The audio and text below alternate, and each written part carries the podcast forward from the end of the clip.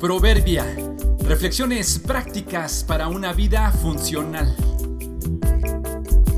Diciembre 9. Monedas. Todos los bienes vienen de la misma fuente.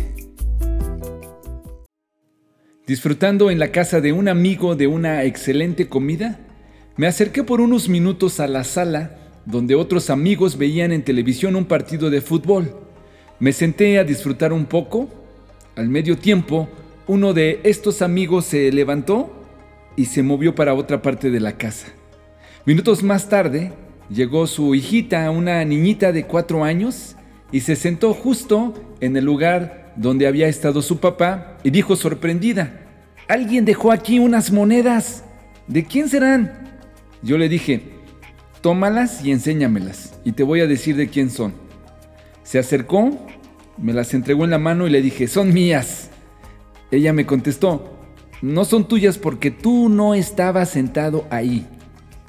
Le dije, la verdad es que son de tu papá, pero acércate y vamos a revisarlas. Se las entregué y le dije, todas las monedas que sean redondas son las de tu papá. Ella las revisó y una por una fue diciendo, esta es redonda, esta también, esta, esta otra, todas son redondas. ¿Todas son de mi papá? Le dije, creo que sí, pero vamos a revisarlas otra vez. Creo que las monedas de tu papá son las que tienen un águila en la parte de atrás. Aclaro que en mi país todas las monedas tienen el escudo nacional, que es un águila devorando una serpiente. Las fue revisando otra vez, una a una, y decía, esta sí es porque tiene un águila. Esta sí la tiene. Esta también. Esta y... ¡Ah! Todas las monedas tienen un águila. Entonces, ¿todas son de mi papá? Sí, creo que todas son de él, le dije. Búscalo y pregúntale.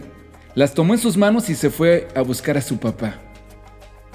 Te lo comento también a ti que me escuchas.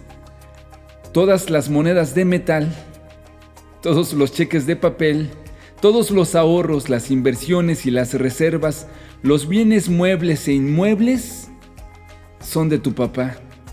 Le pertenecen a nuestro Padre Celestial. No se le cayeron de la bolsa, las dejó ahí a propósito. Son resultados, sí, de nuestro esfuerzo y estrategias, pero llegaron a nosotros porque así lo ha permitido Él. No es casualidad que llegaste a sentarte justo donde tu papá dejó un poco de bendición. Revisa con cuidado tus posesiones y verás que en la parte trasera traen su marca, su firma y su bendición. ¿No me crees? Búscalo y pregúntale. ¿Será mejor admitir que más que generadores y dueños, somos administradores? Nos conviene entenderlo así. No tengas miedo de admitirlo.